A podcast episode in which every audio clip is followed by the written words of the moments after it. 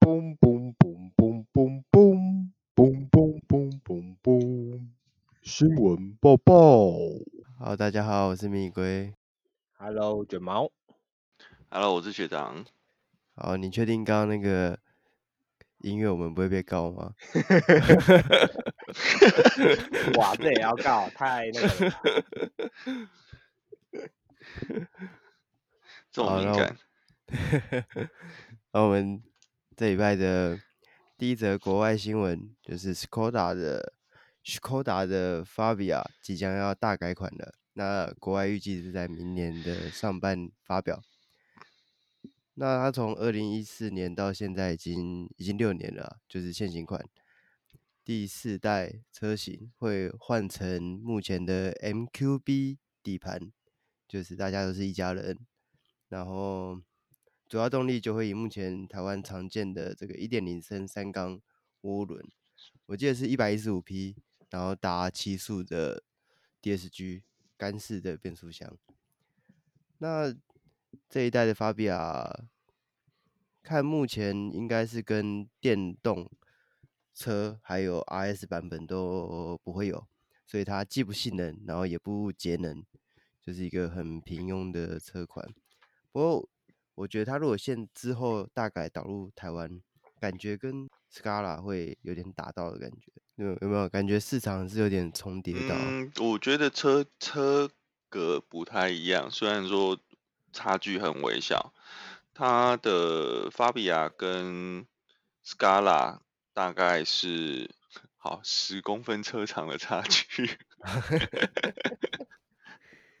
所以它的定价就要。很小心的，对，因为因为你再多一点点，其实又会挤到 Octavia。嗯，哦对，而、欸、我不是啊，我说 Scala 啦，哈，就是 Scala 夹在，嗯、因为 Scala 是新车系，所以它夹在了过去 Fabia 跟 Octavia 中间。嗯，对，现在就变成一个就是更小的车款，可是如果它的价钱又没有卖到差距太大的话。感觉就没什么竞争力，不过还是要看外形的啊。就是，Fabia 目前旧款在台湾我记得是六十几、七十几万的价位嘛。然后我有点久没有研究这个品牌了。那个好几好久好久以前看的时候，那时候就是六十几、六十万的那个是配一点六 NA，哎，五年前吧。啊印度就跟印度版 Polo 同个等级的，嗯，然后七十万的就是配一点二，然后 DSG，嗯。嗯，马力是一样的，超有趣，嗯、对啊，但是税金差一截，哦对，应该买一点二的比较多，哎没有啊，价位差一截，价位差一截，价、哦啊、位差一截，对对，反而买一点二比较贵，买一点二现在应该都后悔了。我觉得可能在看它到时候的车身尺寸会不会有变更吧，因为原本 Fabia 就是更短一点嘛，就是如果因为现在 Scala 跟现在呃现在新闻说要改的 MQB A 零底盘的 Fabia 其实都是都是用刚刚这一套底盘，那另外一个点是说呃国外有抓到 Skoda 的测试车。就是 Fabia 的测试车，可是它是它的外形是直接用 Polo，对，所以这个点这样子看的话，呃，不晓得它的市场定位，我在猜它可能会用一些造型上啊，或者是空间性能的表现去做市场区隔吧，跟 Scala 去做区隔开来，嗯，就是比较帅。因为法比亚原本它的身形就是比较车高略高一点的那种感觉，就是感觉还是比较市区内的空间实用性取向。那 Scala 车侧其实看起来其实比较偏向，有一点点像小微小型的威根那种感觉。呃，修长啊。对对，修长，对吧？所以看它会不会有比较具体的差异吧。我觉得这个可能到时候再看。诶，可是我一直。觉得 Scala 的定位像 Golf，它还有它有到 Wagon 的那个身形吗？呃，视觉上，我指的是视觉上，我不是指实际的产品定位。对，那这 Okay. 是一点啊。第二点是说，因为 Scala 用的是 A0 底盘，所以它的定位应该说，当初这个消息在台湾放出来之后，大家都觉得是呃 Skoda 品牌，然后可以上达 Golf 的那种感觉。嗯，但是其其实本质上还是有差啦，对吧？嗯，那就是看，而而而且其实我觉得啦，当初 Scala 这一台车有消息说要进来台湾以后。呃，其实好评的声音好像不少，但是到现在过了那么久，实际上路上也没有看到几台。说实在，我觉得是交车的问题。哦，刚好今年疫情，对对对，要帮他平反一下。嗯，他们是说车都不够卖，来不及交车了。因为 Skoda 的产能真的很少，不足，欸、不足，你要卖到全世界不足。你想当年。那个 Super，嗯，哎、欸、，Super 订车要等一年、欸，比保时捷还久、欸，哎，你花，哎、欸，大概一半的钱就可以享受到保时捷的，没有三分之一的钱，三分之一就可以享受到保时捷的 尊爵不凡。不过是以前的 Fabia 还有这个 Wagon 的版本嘛，有，就是有控比，对，有 Fabia 控比，后来做的加长版，嗯。但是我觉得那个比例有点像是硬贴上去的，就有点怪怪的。因为 Fabia 本来就是高，然后短，然后你再把它硬拉出来，它也没有把后面车顶拉流线。应应应该这样说啦，因为以前我们会讲说变 Combi 的车型，或是变成这个 Touring 或变 Wagon 的车型，其实都是本来就有 Sedan 的形式，然后所以长度一样的情况下。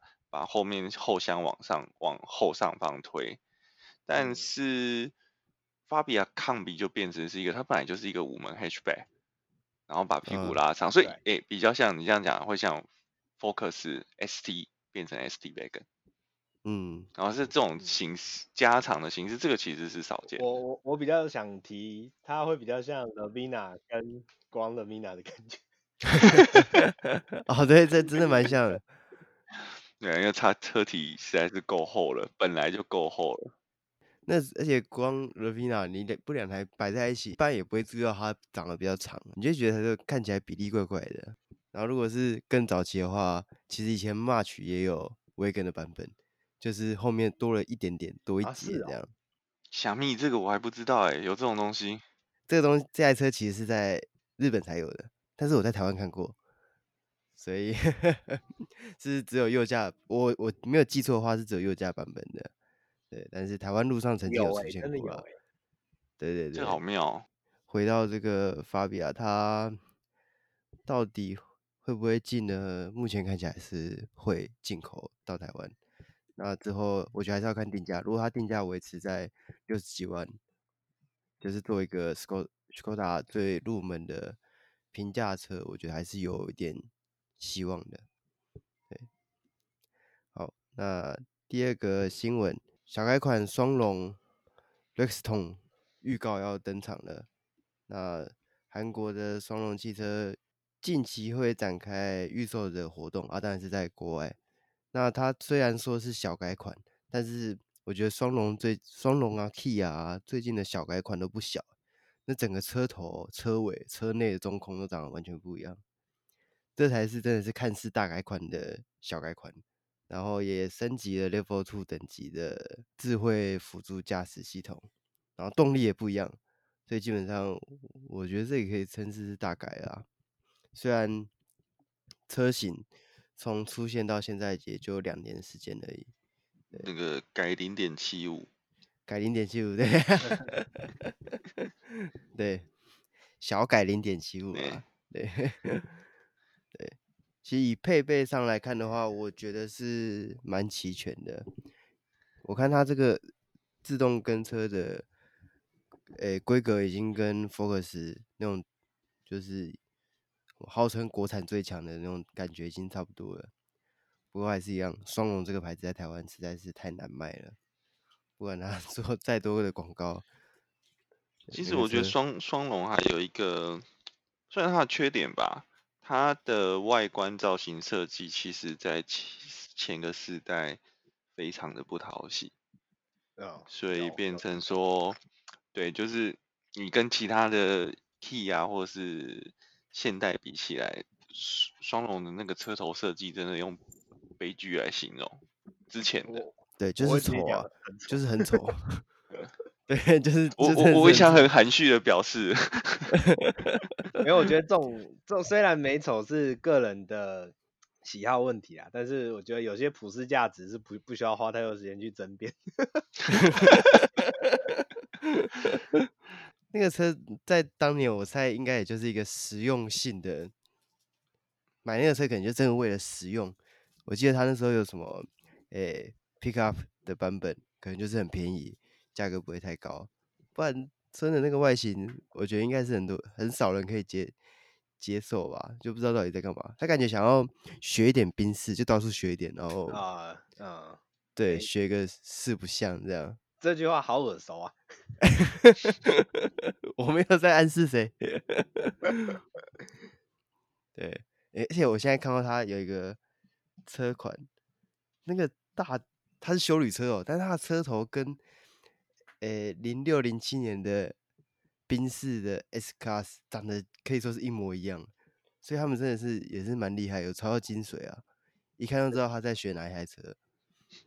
其实双龙早期不就是专门仿宾士起家？也不要，我记得他们以前是有合作的，在很早、很早的时候。对对对对，但是对啦，就是呃，好像底盘跟引擎系统是有合作，对对对对。后来他们连外形都做几乎一样。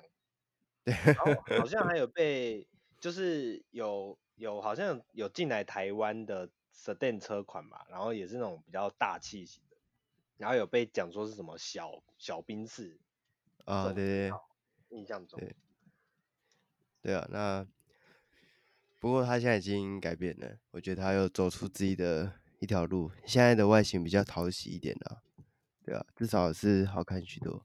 不过这种车就是，除非价价钱真的是很实惠，不然要在台湾市场能看到它，我觉得还是有一点点难度。对，尤其你用现行款的车去看双龙目前在台湾贩售的车款，其实都还是长得比较像是大概五六年前的设计，嗯，就比较没有那么前卫。我怎么觉得这跟某一家车厂好像又有点像了，因为他们比。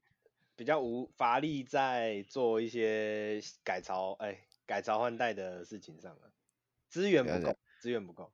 对，不，我觉得他们，我觉得你们刚提的那个车厂，他新出的那台蛮好看的。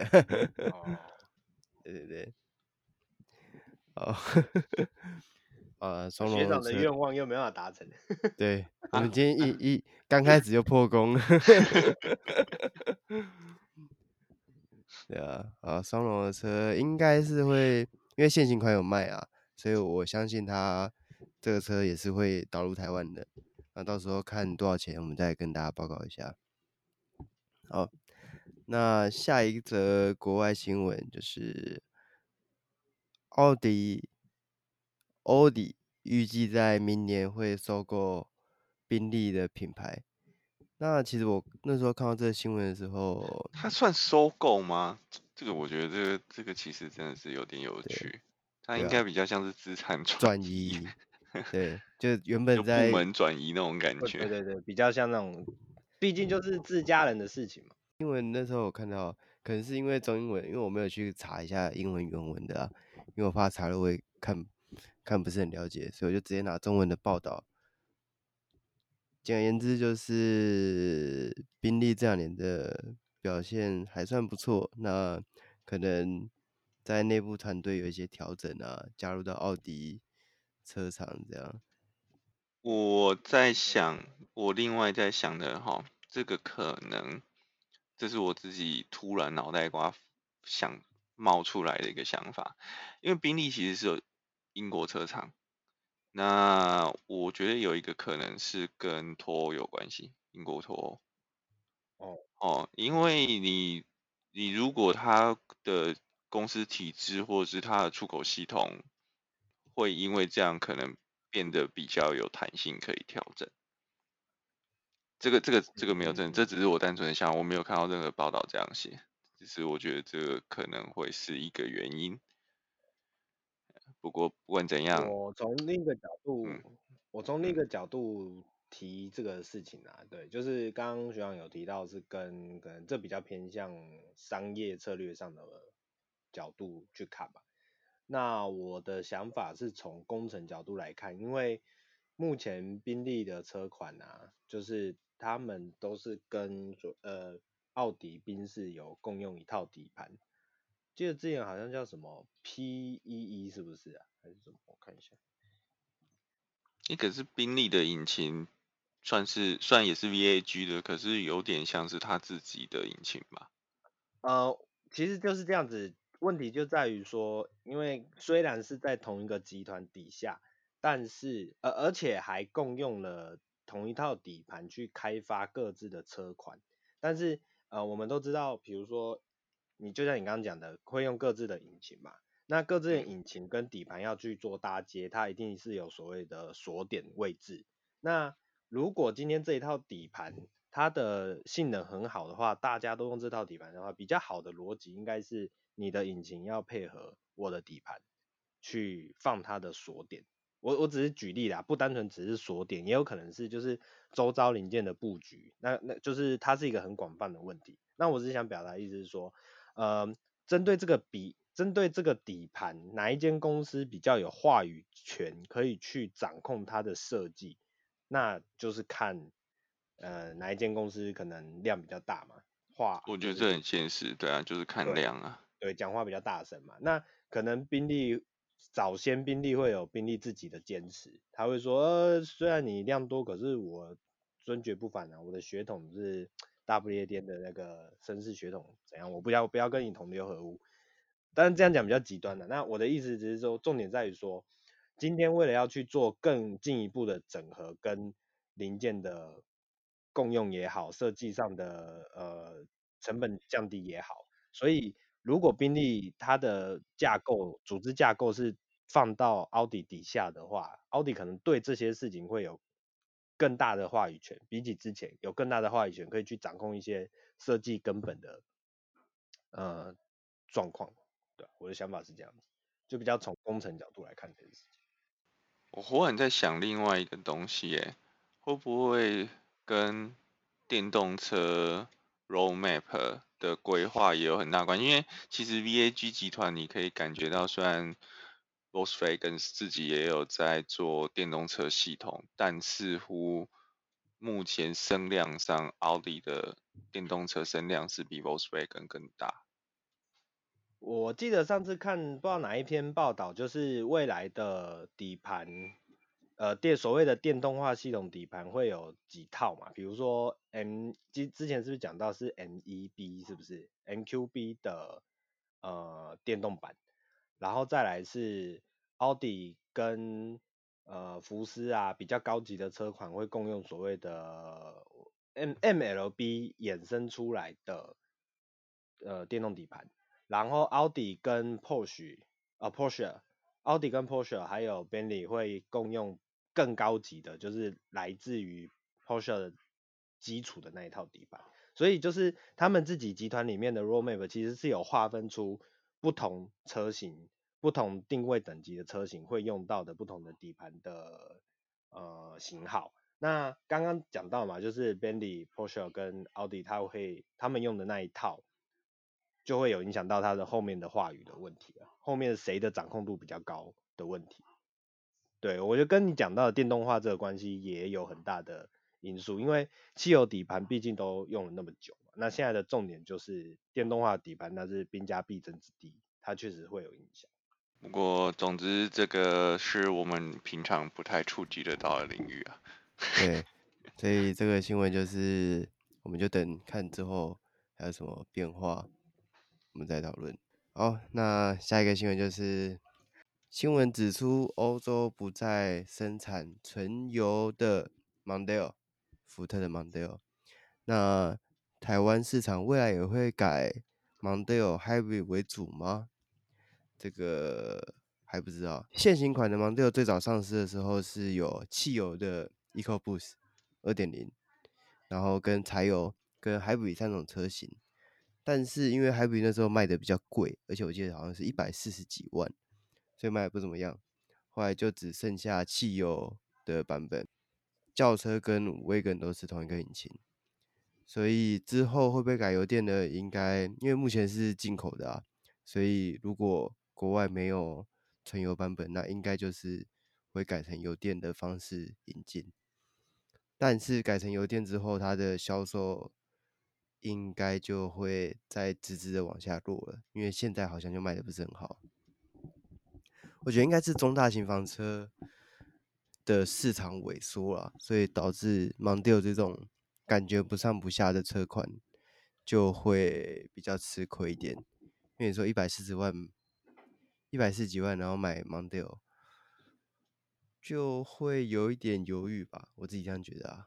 对，因为如果很喜欢油电的，可能就可以买 Camry 嘛。那如果 Mondeo 油电没有特别省油，然后又不性能，那可以吸引到的族群可能就比较少数了。对，除非是 Wagon 啊，Wagon 车型就比较不一样。但是如果按这逻辑，油电然后加上 Wagon，那大概要卖一百六、一百七吧。那一百六、一百七，是不是买帕萨？哎，帕萨没卖啊。没有，就是呃，RT 就是再贴一点卖买 Arteon。但是我觉得以这个级距又在台湾的话啦，大家会降选 Focus ST Wagon。哦，对啊，因为小车车壳车格够用了，那又算是一个性能指标。那你 Mondeo 买到的并不是一个性能指标。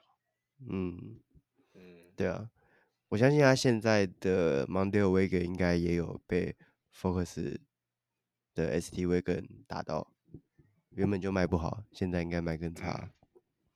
对啊。我觉得他最近卖最好大概是给国安军那一批吧，我觉得好帅哦，看那一整排开过去是真的蛮帅的啊。但是要买一台回家开，应该大家就犹豫一下。不过因为现现行款的 Mondeo 也是五期排放的标准啊，如果它要符合六期的话，那也是一个一个问题。我觉得国外也可能是因为法诶法规的关系，所以没有办法再继续生产的。所以六期的受害者又多了一位了，那之后台湾市场还没忙掉我们就继续看下去吧。好，那我们下一个新闻就是悍马纯电版正式发表，它有千匹马力，然后预计是在二零二一年会量产。那悍马这个品牌，相信很多，嗯，我觉得两千年出生。两千年以后出生的年轻人可能就不知道这个东西是什么了，但是在以前，悍马是算是我们讲爬山还是越野性能？这样讲就是大概在两千年左右，嗯，没有，跟应该再更早一点，大概在而且差不多两千年了，九八年到九七年那个时候，SUV 这个车系才刚开始在。世界萌芽的时候，那那个时候比较明显，就美国那时候已经有 Jeep 了嘛。可是，在台湾，你那时候可以看到的，呃，好，悍马我们勉强把它算 SUV 好了。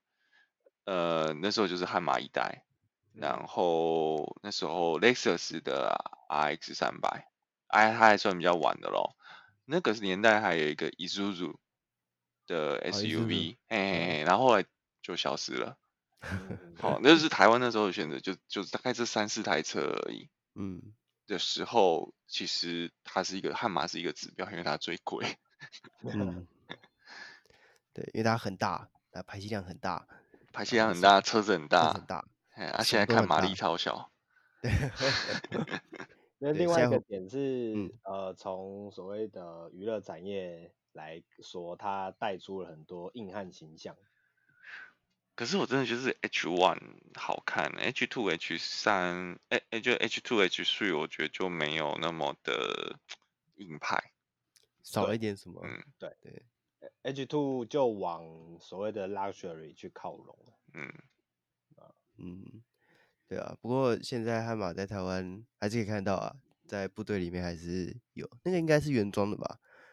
对啊，我其实不太确定，但是波湾战争那一批吧，我听说是波湾战争那一批。哦对，对，车型就是那个样子。那所以悍马就是这么，不过现在看电影应该还是看得到啊。我记得美军有啊，还是有，嗯，美军应该还没完全汰换掉。我记得我记得哪一部有啊？那个什么，呃，没有，你最新的那最新的那部 Outpost 的里面也还是有悍马，对啊，哦，也算是十二小时。变形金刚好像有一有一集也是有比较，变形金刚都有，一直都有。呃，对啊，应该说是战争片，其实就是看得到它。对啊，对，就是我们伟大的美军做的这个车款，大部分都是。那还有当然外送专用车，外送专用，对对对。然后还有经典的黑鹰计划，有没有？谁去加那那支五零机枪也是这一台。不过黑黑黑鹰计划一定要试啊，因为它就是一九九三年。对对对，当年就是那个，当年就是那个车。嗯。那反而 Outpost 是讲两千，两千，反正就是之后的事情了，在阿富汗。那它也还是存在。其实现在美军里面还是有啦，通勤车辆，因为它的。鈑鈑金不够厚，抗弹性不够好，但是作为一般文书用途是还是 OK 的。嗯，对，所以以这个车款，而且值得一提的是，因为这个车款在二零一零年的时候，应该说这个厂牌悍马这个牌子民用车在二零一零年就已经就是收掉了，因为 GM 美国车厂 GM 因为财务的压力，然后又没有人愿意接手。所以这个牌子就已经结束了。那十年之后，它改在 GMC，就是 GM 的另外一个算是修理车品牌旗下，又重新的登出，所以算是一个蛮新鲜的啊。因为他当年死掉的时候，相信大家就以为就觉得悍马就到这边为止了，再也不会有什么 发展了。但是他现在又回来了。那对电动修理车嘛。那又是那么算是越野性能比较好的，在目前市场上好像是比较少见的啊。听起来像那个男人回来了，那个男人，对对对对对。那那他到底登场的时候是长什么样子？我觉得，因为现在还有一年的时间，也也没看到什么司机在走。比较印象深刻就那个螃蟹啊，他在他一个就是。可以四轮转向系统，然后测试的影片是它可以在原地转圈，这样是蛮蛮蛮蛮酷炫的。那看起来很方便，就是你可以在原地回转，基本上你的回转半径就是可以直接转过来，这样根本没有回转半径，感觉是蛮方便的。如果这个功能真的如影片那么好用的话。不会，然后、呃、这个功能，那个另外一家新创的电动车皮卡车商也是有，有那个什么 Rivian 吧，Rivian R1T，它其实也是有诉求这个功能性啊，所以这个东西不是很新的技术，说实在，嗯、呃，对吧？但是在汽油车上面其实还蛮少见到的、呃。这个技术不是什么新技术，但是它量产有，有没有需要？呃，对，一来是有没有需要，二来是它量产性价比不到。对、呃，它这个这个能在电动车上面那么方便，是不是因为它它是用马达控制不同的轮子输出、呃对？对，如果是所谓的轮毂马达，就是它的马达直接接着你的轮框的话，这种方式就会比较好做。嗯、那传统的汽油车再怎么样都是有所谓的连杆嘛。然后因为、嗯、因为你的轮子它一定要被传动轴接着，它没办法做大幅度的去做转动，大幅度的脚底转动、嗯。对，但是你的马，如果你的轮毂是直接接着马达的话，哎，轮毂是不是会被？如果你的轮框是直接接着马达的话，它的马达上面就可以做一些机构，让它在底盘上面去做旋转，所以这是相较于传统汽油车比较比较方便。对，比较容易达成这个功能的一个原因之一。嗯，对。好，那二零二一年其实也快了，就明年哦。这个今年已经剩下几个月，那么很快就可以看到它的登场，到时候再来看看到底实际上路的性能是怎么样。好，那下一个新闻就是斯巴鲁的 Forester 涡轮引擎再现，就是大家都知道现行款的森林人只有 NA 的版本，那其实对于喜欢开斯巴鲁这种性能厂牌的车主来说，就感觉少了一点味道。那它再次装上涡轮引擎，但只有在日本市场才有。它用的这颗涡轮引擎就是目前斯巴鲁全新的 CB 十八，一点八升的四缸引擎。那当然也是水平对卧的，最大马力是一百七十七匹。虽然跟之前它搭的二点五升的涡轮啊，或是两千的涡轮比起来，还是有点落差。不过已经至少有嘛，有涡轮就是比较好改。然后目前也是搭上这个 CVT 的变速箱。我不知道为什么斯巴鲁都忠于 CVT，舍不得换掉。我觉得它是成本考量吧，因为他们现在就是跟 Toyota 合作啊，哎，Toyota，对不对？Toyota 嘛，对啊，所以。它很多底盘件，它直接拿 Toyota 的 CVT 就好了。哦，方便。对啊，当你今天营营运不善的时候，这边能省一点就省一点了。嗯，也是啦。它的 CVT 是跟丰田的是同一颗吗？我印象中是类似的耶。哦，嗯，嗯对。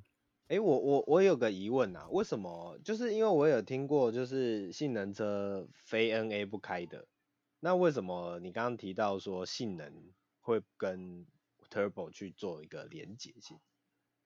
你好，你要看 Subaru 的起源啊，对啊，对啊，对啊，因为它它最早就是涡轮车出名的啊。哦，是哦，哦。对啊，那如果你说 Impreza 那个时候开始大家挂涡轮。两千 Turbo 有没有两百八十匹？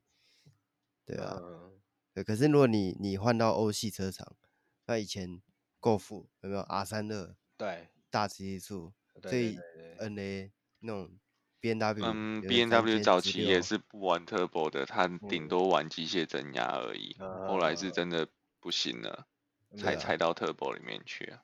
我觉得有没有就是经过二十年，大家都反过来了。以前玩 Turbo 的，现在都在搞。呃、我觉得跟没有，我觉得是这样，就是说，其实这跟技术的演进有关系。因为呃，我就像这样讲好了，Toyota 为什么不玩 Turbo？那时候我们也有聊过，因为他太晚踏进这个市场，所以如果他玩 Turbo，他玩不过人家，他就只好去往油电或是阿 kinson 的引擎去发展。这样他才可以做出他的他的蓝海，不然他就是跟人家在 Turbo 的红海厮杀，嗯、然后因为你进去的晚嘛，所以就落后人家了。所以现在的欧系车厂就变得，可因为欧洲对环保的要求好像比日系车厂要再严苛一点，就是欧盟那边的标准。欧盟六期啊，就很硬啊。对，所以他们也是一直一直，要以前福斯要作弊才能通过，所以一直在努力的想要在环保上面取得先机，所以改发展涡轮这种小 CC 数的涡轮，取代过去大 NA 的时代。那然后现在就是变成要又要靠轻油电啊，不然你一起步的那一瞬间就是喷烟的开始。对，油耗对对排放飙涨。对啊，对啊，大家都正在努力。对，好，那目前台湾二零二一年式的 Forester 已经开始预售了，一样只有两个二点零的 NA 版本，那价格钱是一百一十二万跟一百二十二点，反正就大概是一百二十万左右，然后依照这个配备不同有差异这样，所以。如果想要买涡轮的车主，我觉得可以再等一等，因为我我自己觉得未来还是会有机会搭上这个引擎来台湾。好，那下一个新闻就是纯电的菲亚特五百全新亮相。那它的车型就是直接拿菲亚特五百做一点改良，然后换成电动车。那它的它除了原本的双门跟敞篷车型之外，又多了一个三门加一门，三加一。新闻是这样写，三点五，三点五，对，三点五，三点五。它就是它的开法跟之前的 Mini 上一代的 Mini Clubman 的侧门一样，是。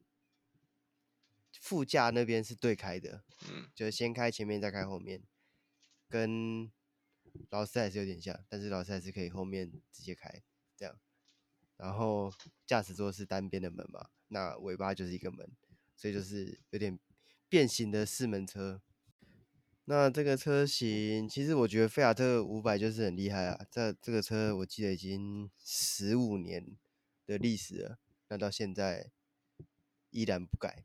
就是 同一个外形，各各种演化，各种联名，然后就是不改，可能也是没钱改啊，就是靠这个车型卖就好了。我猜他们也可能是怕一改改改了之后就没人买了。嗯，我觉得更可怕。那个那个车型在欧洲有一个死忠的客群。嗯，对。然后还有那个尺寸的小车，其实在欧洲的都会区非常的好用。哦，对对对，停车高。我那时候在意大利有看过，跟巴黎有看过，超屌的，就是菲亚特五百，人家在路边停车都是顺向跟着行车方向停，那菲亚特五百跟 Smart 是跟机车一样插横的，哎、欸，就停进去了。对，对，我记得好像它的车长不到三米五。嗯，所以其实是非常，然后更凶狠的，就是人家一个停车格，一个汽车停车格，可能前后间距拉大一点。然后因为你知道，在巴黎或者在罗马市区，或者在西班牙一些都会区，他们市区内的停车空间都非常的小，呃，应该说。剩余空间都很小，所以这种小车呢，就有另外一个好，哎，他们的保保险杆是真的有在顶的哦，就是一台车进去，把前面的车往前推一点，把后面的车往前推一点，然后这样前后推推推推推，它就进去了。所以这时候小车就有好处，就是它可以钻的空间更多，它可以有效利用市区内的停车空间。哎，他们是真的是用顶的，就是这样顶顶顶顶进去，不像台湾人的慢马磨到超心疼的，他们是他们的慢马是真的有在做。碰撞使用，碰撞，对，所以这车型，而且台湾已经有车商接单引进了，所以如果对于这种小的电动车有兴趣，然后又觉得 i 三太贵的话，我觉得它应该售价会比 i 三便宜一些了，所以可以去问问看。那这么潮的车款在台湾出现也不错，那它。我这边的资料是写说，它的马力是一百一十九匹，续航最大续航力为三百二十公里。那如果打个折，大概是两百六、两百五、两百六，应该差不多吧？最理想的状况，算两百五、两百六。如果是一般通勤，你在家里装个充电站，应该是 OK 啦。他这边写说，如果是用超充的话，三十五分钟也能。充到八十五趴，但是现在台湾好像没有特斯拉之外的超充可以用吧？嗯，保时捷，哦，保时捷自己有，但是头好像不太一样。哦，嗯，但是其实这样讲哦，啊、超充有一个问题，就是除了超充座那个部分的电能不能打这么多以外，车子的接收的那个部分能不能吃那么多，也是一个。问题呃，他们的资源，呃，对，我举个例子，像特斯拉现在所谓 V 三的超充站，号称功率两百五十 k 瓦，但是能够吃到过两百 k 瓦的，反而只有 Model 三、嗯、Model S 跟 Model X 大概顶多顶多到一百八或是两百而已，所以反正他们都用不到。嗯，不是他用不到，而是他不会达到那个最大的瞬间功率，而且电车充电，其实这个不是。不是只有现在电动车，其实我们自己的车用电瓶充电，它也是不近视的，它并不是一个永远都用最大功率充进去，那反而会伤电池。它只有大概在前面五十趴会是用最大功率，哦，用定电流用最大功率充，然后充到大概可能这个每个电池电控系统不一样哈，大概到七十几到八十的时候开始变成定电压，阶段式的瓦电压往上调，然后慢电流。嗯、所以其实你说我有。呃，我一一百 k 瓦小时的车，哎，我有超充两百 k 瓦，我只要三十分钟就可以从零充到百分之百，是绝对不可能的。呃，嗯，就是它一定会更长，对，它一定会。单纯数字这样加减的、嗯。对对对对它会越后面会越慢。不过以现在电车也是跟 iPhone 一样说，啊，不要充到百分百分之百，充到八十八就好了。哦，对，嗯，好，那菲亚特五百就是。喜欢的人赶快去订车，应该明年就可以交车了。我比较好奇的是，之前鸿海不是说跟 FCA 签订合作意向书嘛，就是针对电动车代工这一块，然后后来又跟裕龙去做所谓的合作嘛。那不晓得这一台有没有机会是鸿海去做代工的，甚至可以可以后续国产化吗？或是怎么样的？可是，就算是台湾代工的，那应该也会输出到国外，然后再再引进回来台湾，因为台湾没有代理商啊，菲亚特没没有没有人卖啊。哦，对了，应该说两个两个点啊，一个是我好奇这一这一台跟红海有没有关系，这是其一啊。那其二是我觉得可能我不确定国产这件事情，因为之前鸿海。的这个新闻出来的时候，他们提到是在中国大陆那边去做所谓的合作，对，那有没有机会国产化？其实就是，哎，那如果如果是在中国大陆那边合作，中国大陆产台湾也进不来啊，不管是谁都进不来。对对，对，如果是这样的话，就会有，就是可能有代理商也，哎，不是代理商，有外汇商你也也进不来，对对，哦、嗯，是有。如果就算是中国产。然后卖到国外一样不行，一样不行，一样不行。只要它是没限制，MIC 就不行，就对了。就是乘车 MIC 就不行啊。对，那零件输出是 OK 的吧？有这个，我某一家车厂就早就这样了，我们不是吗？对不对？哦，不不止某一家，很多家。哎，摩托车也很多家。那个我这样讲啦，那个 B N W 其实我记得。一二三系列的引擎好像是大陆产，输出全球，那个反而没有分哪里，没有没有没有分是在哪哪个地方产车。其实我觉得我对大陆产这件事情我一点都不排斥，讲真的，因为 iPhone 也是品管吧？对，重点是品管，你 iPhone 也是大陆制的啊。我就每次在各个车版啊，尤其是 Volvo 车版，一堆人就在讲说啊，Volvo 你就大陆车，啊讲大陆车又怎么样？你的 iPhone 也是大陆做的啊，你的电池也 是大陆做的啊，它有比较不耐吗？也没有啊。对啊，就觉得很多人就为为了车子说大陆成车就就好像品质很烂，我觉得这是超级心态上有问题。嗯嗯，对，因为重点重点都会在于是品管到底好不好。对对啊，你如果你品管不好，就算是台湾产的，我相信应该也是。应该这样讲，就是说。大陆乘车会有品管不好，我觉得也限定于在于说，可能比较小的大陆自有品牌，哦，就像你刚刚讲，台湾的自有品牌也不一定品管，或是说国产车也不一定品管就比较好啊。嗯，重点还是在怎么样去做这个品管的把关，其实跟是哪里产地，我觉得没有什么关系。那那当然，那我们国家会挡大陆，其实我觉得是。就是以前的意识形态跟保护产业作祟啦。哦，对啊，对，对啊。如果按照中国那边有很多自有品牌，哦，那种超便宜的车款引进台湾，哦，那很可怕啊。很多国产车可能都……我我我讲现实面啊，就是其实我蛮想玩的，Polestar 一二就进不来啊。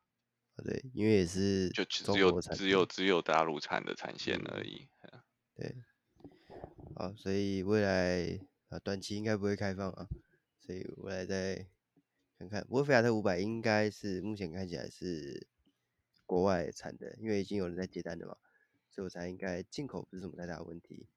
呃，喜欢这种小车的就赶快去订车吧，越早订越早拿到。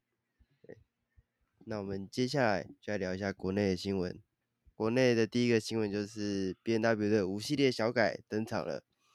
那总共有五个车型，从五二零 i 到 M 五五零 i，售价从两百六十万到最贵的四百六十八万。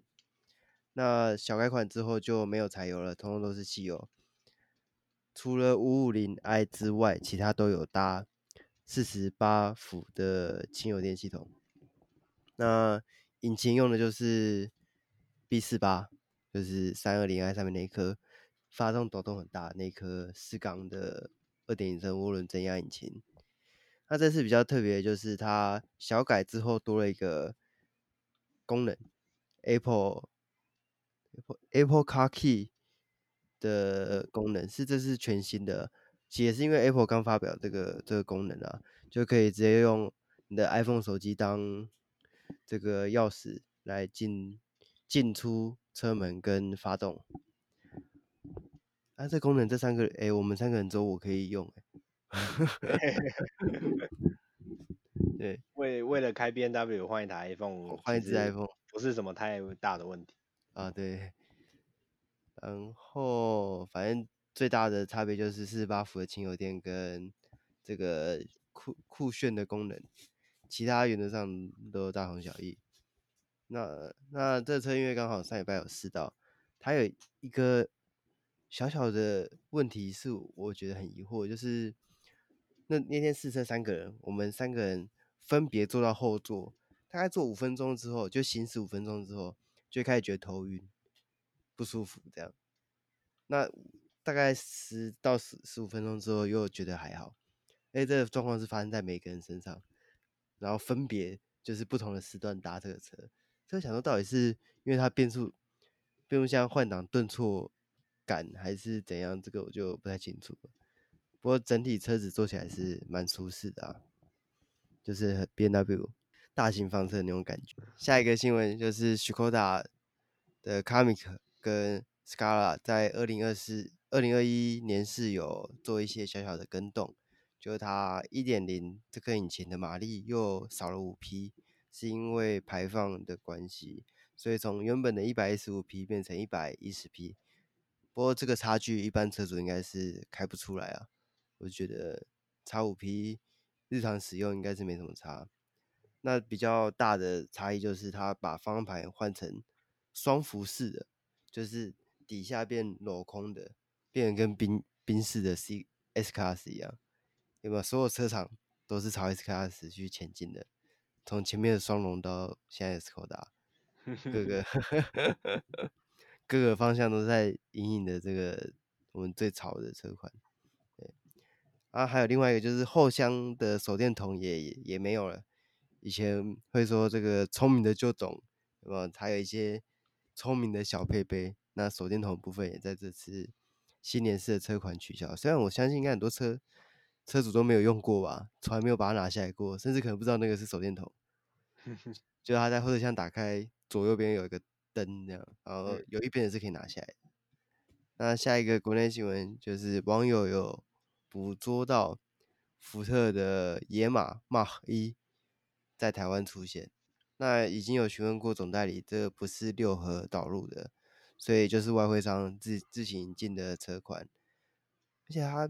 在四月才，哎、欸，应该是说，在今年年底才准备有交车，即使是在美国，也都是很多人都还没交到车，台湾就已经有了。我还以为你要说也是刚交车，没有，他还没，还没，还没交。对，我比较压抑的是，他在美国都还没交车，台湾就已经有了，而且还不是福特自己引进的。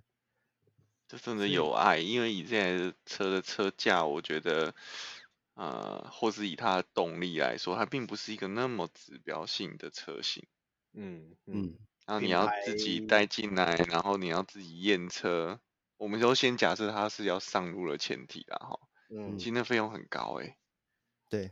你光验车，你就车价就先加个二三十万上去。哦，应该不止哦，我觉得这台应该不止。哦，因为新时代的东西。而且，而且尤其是你这个车要会要放在那边，可能要好几个月。久。对。对。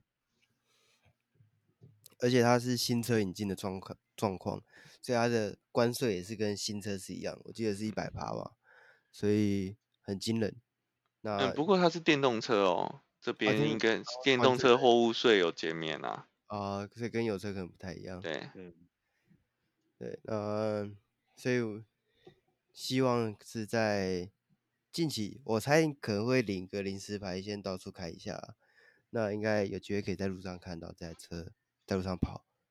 对，那福特六和也表示有积极在评估有没有导入的可能。